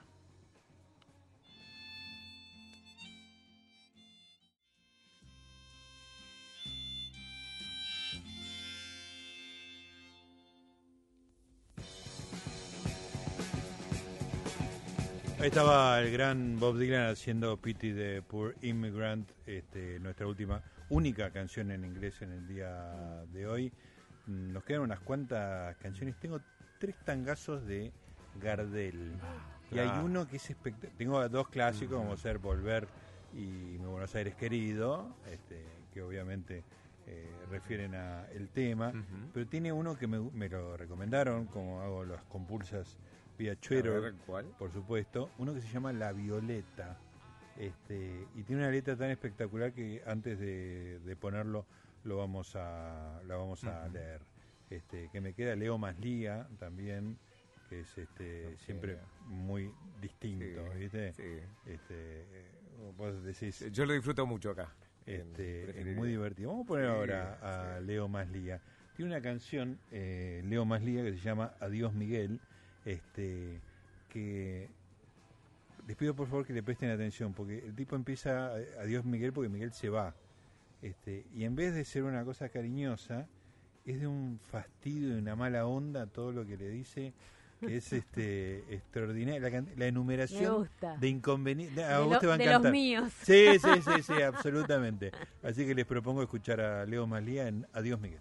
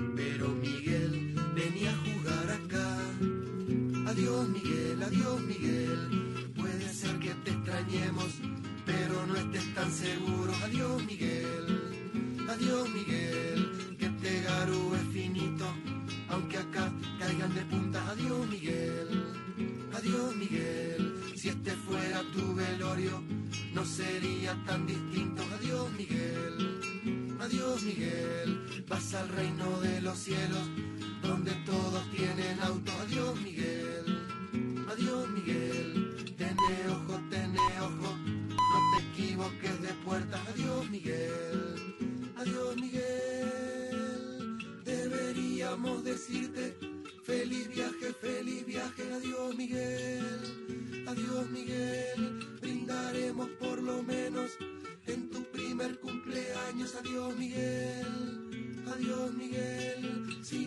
antes de tiempo, hacenos saber por alguien. Adiós Miguel, adiós Miguel, no nos muestres el pañuelo, la distancia lo hace moco. Adiós Miguel, adiós Miguel.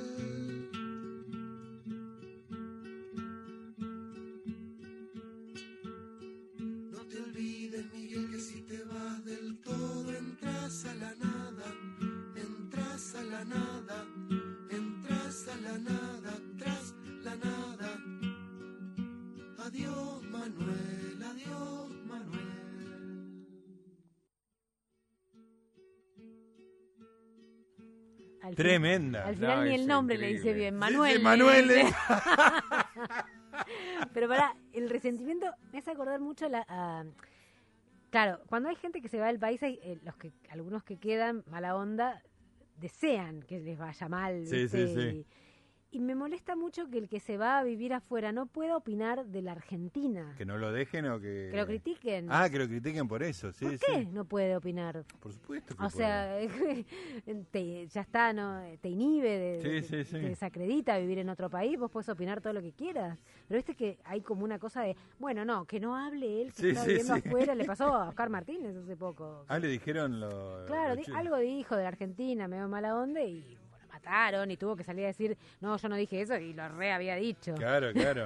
pero pobre. Sí, pero además eh, hizo toda su carrera acá, tiene su familia acá. Sí, bueno, a. Susana también la critican cuando habla mal de la Argentina, que dicen, bueno, ella que, que ganó su plata acá. Y bueno, y sí, ¿cuál es el problema? Sí, la ganó, no es que se la, que la No la robó. No estaba mantenida, ¿viste? Claro, eh, o sea, La no, generó. no correlation entre haber Sí, sí, hecho tu plata acá, que claro, si vivís acá, ¿qué haces? ¿De dónde la vas a hacer? Y te vas porque no te gusta, porque Claro. estás en todo tu derecho y no puedes opinar más, ya está. Pero esto de Leo Maslía es tremendo. Ay, no, ¿eh? no, porque es un, No, resentimiento. Eh, Lo, lo que causa gracia, más allá de, de lo que dice, es de la forma, ¿no? Esta Sí, sí, cuestión. sí, una- esa eh, cosa eh, mon- monocorde, eh, eh, increíble. Estaba buscando, es una ¿De- letra de qué de, año es? de- de él. Eh, se, se tradujo al inglés, Ah, al ¿sí? portugués, eh, al italiano, a- al húngaro, al francés. No, no te puedo creer. No, es increíble. No, es increíble. Y no. es re sencilla, es como... No, no sé, no- Musicalmente son dos notas, turun, turun, Sí, no, y además claro. es como... turun, turun. Está todo ahí, ¿viste? Es Sí, esa sí. cosa de... Cuando la escuchas decís, claro, sí. Sí, sí. No es, nada, no es una ni verdad revelada, es como no, lo no que me le pasa... mandes una foto del frente de tu Ay, no. cara. Todas Si te las llegas a pequeñas morir, cosas, ¿viste? Diría, no publiques en Instagram. No, Claro, claro. Claro, la única noticia que le interesa es si te morís. Ahí sí, sí. ahí sí avisaron. ¿eh? Ahí sí avisaron. Hacerlo saber por algún... Pero Un gran no, no tema. dice de qué año es. Porque... No, no, Bueno, no, igual no, no, no. ahora funciona igual. Sí, sí, Pasa sí, lo mismo. Ahora hay mucha gente que se está yendo montón. Sí, claro, bueno, es un tema de conversación. ¿Cuántos son los que, Es un los boom. que se van a buscar otra cosa a otro país, no? Sí, sí, sí, sí, sí. Es, eh, hay gente que no, no le va bien en- eh, afuera y acá tanto salen esas notas de, de no éxito, digamos, Sí, sí, sí. de alguien que se va allá y no, no sé, no la Es pasa bien. muy difícil, es muy duro irse a otro país. O sea, no es que llegás y tenés todo resuelto. Algunas personas sí, Sí, otras sí no. Como siempre, el que tiene recursos eh, está con una ventaja Sí. tremenda, ¿no? Sí, yo pensaba, ¿qué pasa con tu jubilación, no? Cuando te vas afuera. Sí. ¿Te Eh, jubilás? te claro, pero jubilás? ahí cuando ya te vas de grande, pero por ejemplo conozco una parejita de, de novios que eh, tienen 21, 22 años, ellos son gastronómicos, acaban de, de ir a fin de año, a fin de año a México eh, cada uno enseguida consiguió trabajo, ya tienen casa, se compraron muebles, se compraron auto. ¿De qué consiguieron trabajo? De, de, de De gastronomía, eh, de, de barman, eh, Claro. eso. Eh, a ver, hab- hablamos de las posibilidades, ¿no? Que cuando vas a otro país y, y laburás es como que enseguida podés tener una, una, una casa decente, podés tener comodidades. Acá es como que siempre se hace difícil. No, acá es todo dificilísimo, No, pero acá si la, laburás, toda la vida no, y- no hay y- forma. acá no- Claro. no- se acabó el progreso, digamos, el progreso poco- personal. Eso no existe más. Pero eso no quiere decir que el que se vaya lo pueda conseguir porque entras en menos 10, Claro. digamos, ¿no? Hay que decir, por otra parte, que las exportaciones de preferir no hacerlo han sido muy exitosas. Ah, sí, el señor Diego Mintz totalmente. en Israel, varias, el sí. señor eh, El bicicletero. el Eh, Kils- Andrés, Andrés Andrés. Kilsten. Andrés Kilstein en, España. España, España. está en Madrid, le, Sí. le fue bien, Le fue bien, se sí, sí, sí. asentaron los dos, Sí, sí, sí, sí. este, de hecho, eh, Igual la migración de Andrés, la más importante, es de soltero a casado. casado. Esa la hizo Yo, antes, yo creo que antes de Cambió viajar. su vida por completo. ¿Cómo es empezó y cómo increíble? ¿no? Pero cómo venía. Espectacular. Vamos a escuchar ahora al señor Carlos Gardel en ese tango. Antes de, de escuchar La Violeta, les quiero leer eh, la letra, Sí. o por lo menos buena No lo parte de la letra. Este, bueno, es lo bueno de, de pedir canciones por, Sí. por eh, Twitter. Estoy en la 2x4 de, de Gardel, pasan un montón, pero este no, no lo conozco. Me hicieron conocer La Violeta, me hicieron conocer a Dios Miguel de Leo Maslía, Sí, o sea, son realmente hay un el acervo de Sí. mucha gente que te sigue y, Con un abanico muy y amplio. surgiría además la gimnasia de hace 10 años que pidió canciones y todos estaban esperando y preparados. Bueno, La Violeta dice así, es la, es la historia de un italiano en Buenos Aires, ¿eh? y es una letra muy linda. Eh, fíjate de quién es la letra, busca La Violeta de cantada por Carlos Gardel.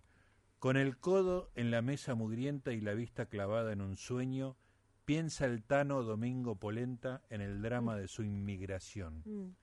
y en la sucia cantina que canta la nostalgia del viejo paese, desafina su ronca garganta, ya curtida de vino Carlón. Y ahí se pone a cantar en italiano, e la violeta la va, la va, la va. ¿Sabes qué paese eh, quiere decir Pueblo. pueblo? Pueblo, no es sí, país. no, no es sí. país. La- el, el traductor mental que tiene uno lo pone en país. Sí, y sí, es por eso, por, yo como estudié italiano. Después de, de cantar unas estrofas en italiano, dice, él también busca su soñado bien desde aquel día tan lejano ya, que con su carga de ilusión saliera como la violeta que la va, la va. Canzoneta de pago lejano que idealiza la sucia taberna y que brilla en los ojos del tano con la perla de algún lagrimón. La aprendió cuando vino con otros, encerrado en la panza de un buque, y es con ella, metiendo batuque, que consuela su desilusión.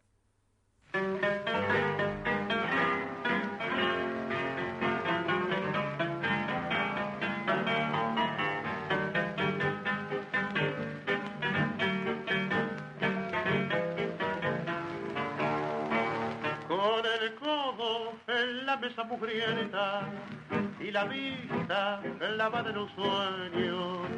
Piensa el tano Domingo Polenta en el drama de su inmigración y en la sucia cantina que canta la nostalgia del viejo país desafina su ronca garganta ya curtida de vino Carlos en la violeta la va, la va, la va, la va.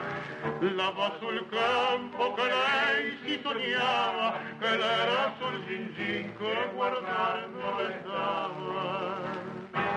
Él también busca su soñado bien desde aquel día tan lejano ya que con su carga de ilusión saliera como la violeta que la va, la va.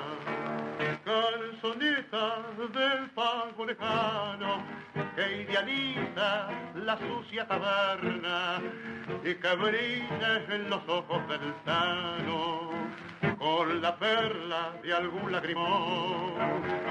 La prendió cuando vino con otros, encerrado en la panza de un buque, y es con ella metiendo batuque que consuela su desilusión.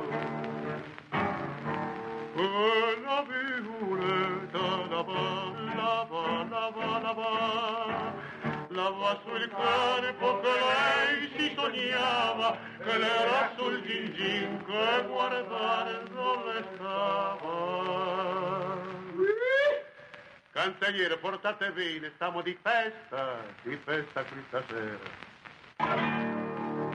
Preferiría no hacerlo. Yo recuerdo muchas cosas, pero no fechas. Yo tengo algunas fechas aquí. Con su ayuda las vamos a recordar fechas. juntos. Vamos a retrotraernos a Buenos Aires al 24 de agosto de 1899, Bueno, día en el que llega a este mundo Jorge Luis Borges Acevedo. que según me han dicho, es bueno. Todo eso se lo comunicaron a usted. Todo eso, sí, no, posiblemente no ocurrió nunca, ¿no? Era usted, siempre. era usted hijo de don Jorge Borges Aslam Y de Leonor y de Leonor Acevedo. Acevedo. Acevedo. Y provenía usted de una antigua familia argentina que había sido Sí. pionera de la independencia. Y sí, le voy a decir, puedo ir más lejos. Soy descendiente de un señor Juan de Garay que fundó la ciudad de Buenos Aires y de otro Jerónimo Luis de Cabrera, andaluz, que fundó la ciudad de Córdoba. Soy descendiente de conquistadores y luego de conquistadores españoles y luego de soldados argentinos que se batieron contra los españoles, en fin, era natural que ocurriera eso, ¿no? Y luego de guerreros del Paraguay, en fin, una familia de soldados la mía. En esa lado de mi estirpe, abuela inglesa, sí. es una familia de, de pastores protestantes. Esto lo cual me parece bien también, porque quiere decir que llevo la Biblia en la sangre de algún modo. Pero en esa, estirpe, en esa estirpe de guerreros, su padre era una excepción notable. Era una excepción, sí, por, por- por su este, miopía. Pero mi abuelo, el coronel Francisco Borges, murió en 1974 en el combate de la Verde. Después del combate se hizo matar deliberadamente. Él quería morir por no sé qué circunstancias políticas, ya se había rendido el general Mitre, y él montó a caballo, un caballo tordillo, un caballo blanco, se puso un poncho blanco y avanzó, no al galope, sino al trote, ofreciendo un buen blanco a los tiradores del, del- del ejército enemigo, y recibió dos balas y lo mataron. Fue la primera vez que se usó el Remington en mi país. Y sin parece, embargo- tenía un sonido nuevo Sí. las balas que lo mataban. ¿Se encuentra usted a gusto aquí entre nosotros? ¿Le ha gustado volver a España? Desde luego, sí, ha sido para mí algo muy, muy valioso, muy grato, sentir esa, esa generosidad española, esa, como digo en un poema, la, la caudalosa amistad, que es algo tí- típicamente español, ¿eh? ese gran río así de amistad, de, de buena voluntad de la gente. ¿Cómo ve usted al país ahora, desde, desde lejos y desde cerca, desde dentro ya? Yo no veo con tanto afecto, no puedo. Un juicio político no tendría ningún sentido. Este dado por mí, yo no. se ha dicho que yo no entiendo en materia política, ¿no? Pero, pero, pero confío, desde luego.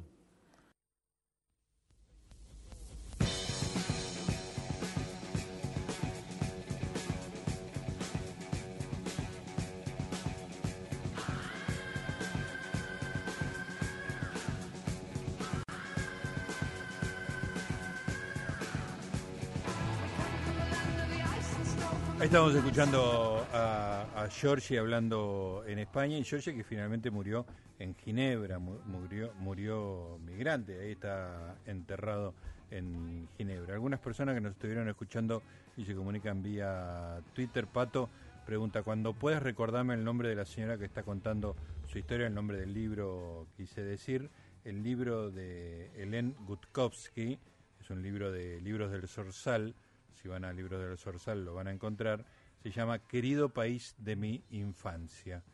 Y la bajada es Memorias entrelazadas de niños que sobrevivieron en la Francia ocupada y emigraron a la Argentina. Después eh, Marcelo Sicchino dice excelente la historia de esa mujer Ellen. Pablo, nuestro viejo y querido Pablo Jazz, dice qué bueno, preferiría no hacerlo un domingo a esta hora.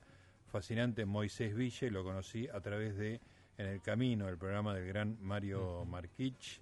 Este, y después dice que alguna carcajada con el adiós Manuel. Qué genio más lía. Nos podríamos poner este, como objetivo poner siempre un, un tema Sí, de uno, más lía, ¿no? un, un Sí, más favor. cada domingo. Sí. un, cada domingo un, un más lía que te mete una mirada totalmente lateral, digamos, ¿no? Que, que va por otro por otro lado. Eh, les propongo seguir con la música. Nos quedan 15 minutitos, nos quedan un Sí. par de canciones para escuchar. Y hay una canción que a mí me gusta mucho, debo confesarlo, Manu Chao. Este, siempre me gustó, este, no, me, no me molesta este, Sí, que a mí tenga esa, también. esa cosa de zaparrastroso. De hecho, lo fui a ver una vez. A ¿Lo fuiste a obras. Sí. Sí, lo fui a ver ¿El a solo o con Mano Negra? Eh, el solo. Sí, el solo. El solo. Bueno, lo que tenemos hoy es Clandestino, obviamente, Sí, claro. que es la, canción Ah, del, sí. del Lindo inmigrante disco. Sí, sí. que busca un, un lugar en el mundo. ese. Es un disco Ay, espectacular. sí, es eh, espectacular. Y increíble. ese recital estuvo buenísimo. Después, eh, muchas cosas que hizo... Ah, ah, ah, ah, ah, ah, ah. Y llegamos a... Que era clandestino. Con un clandestino, claro. Clandestino. Clandestino. Ahora cada vez que escuches clandestino, la conciencia te va a estar tocando. Bueno, pero- el Me encanta la parte de cuando dice próxima estación, Esperanza. Pablo, igual, igual preferiría, es como que le recuerda muchas cosas a, a Fernando Fede. tiene una gana de recordar. No, no, no, una de las veces que usted no estaba, le pusieron justamente un audio Ay, sí. De Andrés Burgo. de alguien que, que la dejó. Justo me pone. Andresito No, se Burgo. quería morir. Está en la serie de Bilardo. Sí. Ahora la voy a ver, la voy a ver. Aparece más Burgo que Bilardo. Ay, dice, pelado. eh, Sebastián. Pelado. Pelado, pero muy buen mozo, como Sí, siempre. Es un lindo, metro noventa, esos es ojazos azules. Y es muy bueno. Todos los testimonios de él son buenísimos. Se lo dije a Andrés en, en Twitter. Dice las cosas más inteligentes. Preferiría no hacerlo.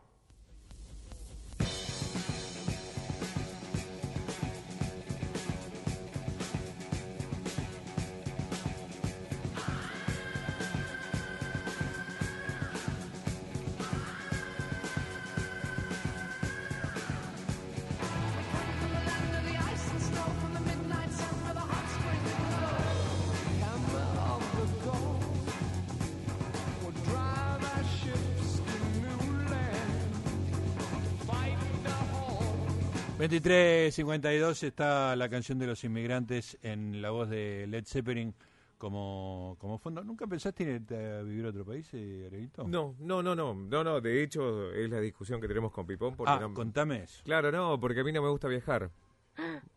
Ay, Dios.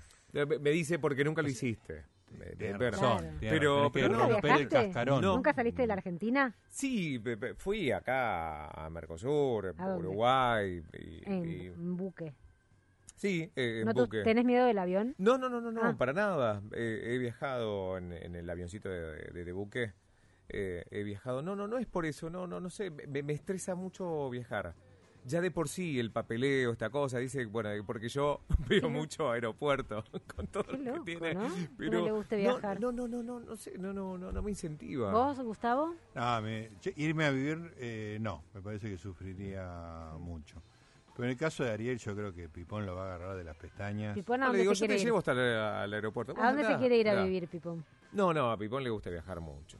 No, pero ¿dónde No, se quiere ir a Este vivir? ni siquiera No, no, eh, no va a vivir, este, él no quiere. Ya sé, por eso, pisar otro pero país. Se quiere hablamos esto de, de, de si le gustara. Una le cosa es gustaría- viajar y otra cosa es irse a vivir. No, no, no, no, no, no hablamos. Me imagino Europa, ¿no? Tiene amigos en España que, que se han ido a vivir allá. eh, pero, pero no, no. eh, Pienso en Nueva York. De Nueva- me, me habla mu- muy bien de, de Nueva York. Eso sí, sí, le gusta. Le- eso le encantaría volver también. Tenés que aceptarle un viaje. Te tiene que sacar a, a los empellones de este Sí, país. no sé, le digo, yo te llevo al aeropuerto. Pero te espero, tipo, después te voy a buscar. tipo. Dan ganas de pegarle a veces, Ay, ¿no? sí, no, no, no se dan ganas de no hablarle más. Con amor. De Siempre con ignorarlo. amor. Siempre con amor, pero con violencia física No, también. no, no, eso No, no. no. Escucha, no, yo Pero- sí, es mi cuenta pendiente. A, a vivir un tiempo en otro lado.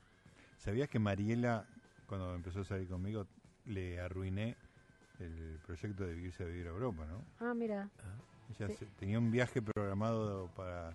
Se fue a Londres Mm, y tenía pensado irse unos cuantos meses y ver si, se podía quedar. si se podía quedar. Y justo se enganchó conmigo antes de, No. de ir. Bueno, yo tenía un novio que en San Francisco, cuando él se fue tres meses a, a- a estudiar ahí, a no sé qué hacer qué, le ofrecieron trabajo en una radio, unos argentinos, y el dueño de la radio me llamó a Buenos Aires a mí como para convencerme para que vaya, porque él decía, no, yo tengo una novia en Buenos Aires. Y yo en ese momento no quise. Sí. Dije, no, no, estoy bien acá, pensé yo, no, no me voy a ir a Sí. San Francisco a hacer qué. ¡Ah! Acá me dice, a Escocia. A A Escocia, qué lindo. Le gustaría vivir en Escocia. Ay, Qué qué lindo. lindo. Justo para que estoy viendo Outlander. Pero vos conocés Escocia, ¿no? Yo fui a Edimburgo eh, un fin de semana, nada Ah. más. Cuando me fui a Es la típica salida de fin de semana, ¿viste? Porque yo estaba en Londres, estaba Ah, estudiando inglés. ah. Yo me fui a estudiar inglés a Londres y me fui un fin de semana.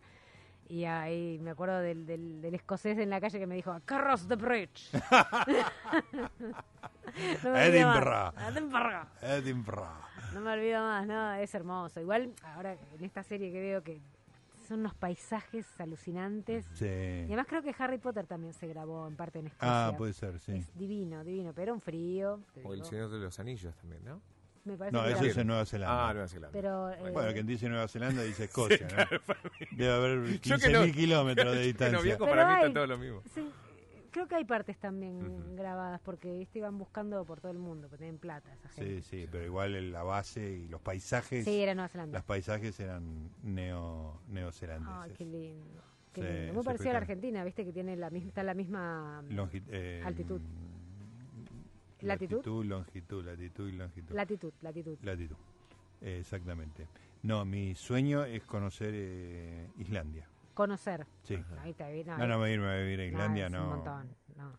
No, irme a vivir ya está, ya, ya, ya me estoy empezando a morir, ya no, no tiene. Conocer Sentido. Islandia, está bueno, está es, bueno. es espectacular. Toda, la, ¿eh? toda la, esa zona, ¿no? Dinamarca, Sí, sí. Suecia. Igual Islandia es un salto de ahí, ¿eh? Sí, por eso, eh, eh, ¿cómo se llama? La, eh, Suecia, lo Noruega, nórdico. Islandia, todo lo nórdico. Sí, sí.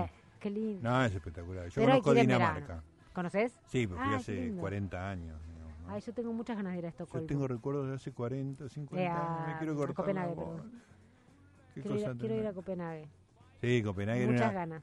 En el 80 era una ciudad eh, increíblemente avanzada, pero increíblemente avanzada. Qué lindo. Todo era lindo, todo era espectacular. Hace poco estuve con una argentina que vive en Copenhague, Sí. eh, que se enamoró de un, de un danés acá. Un gran danés. de un danés y se la llevó a vivir allá.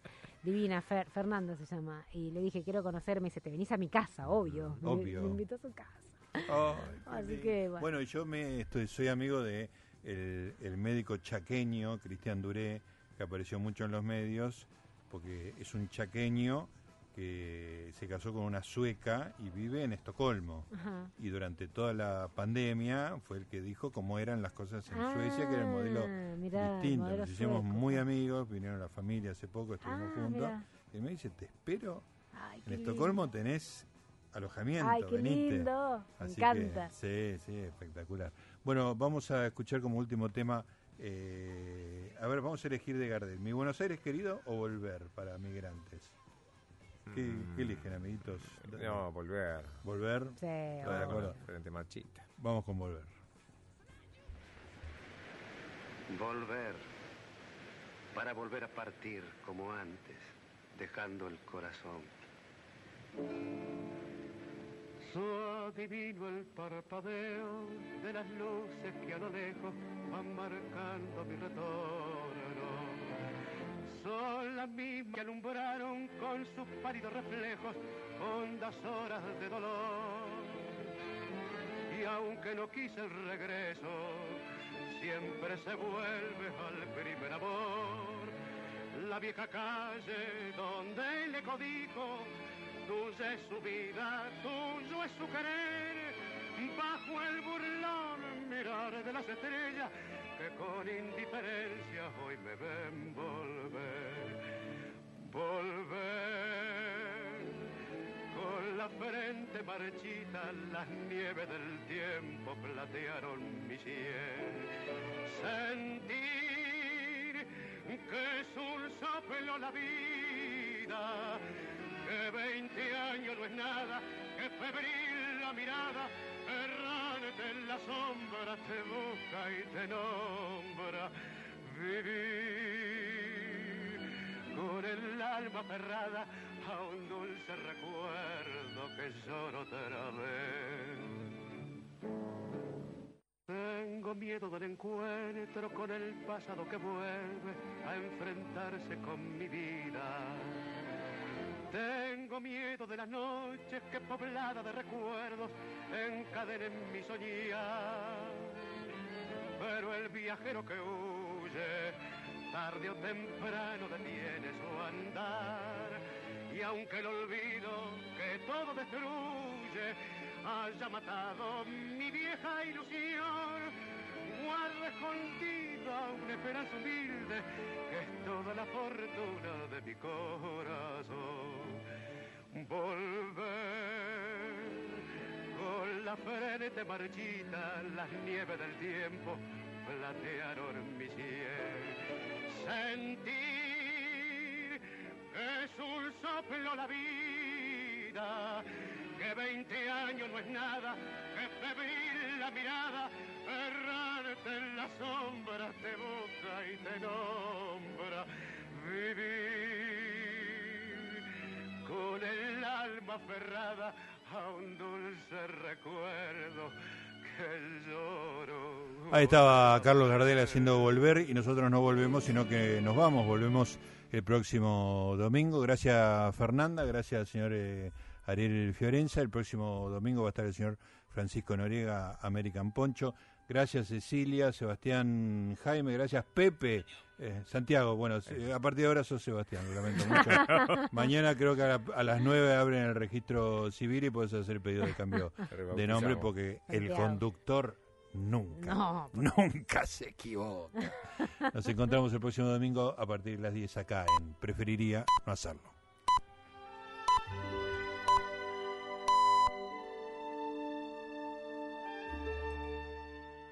LS1, Radio de la Ciudad. La 1110.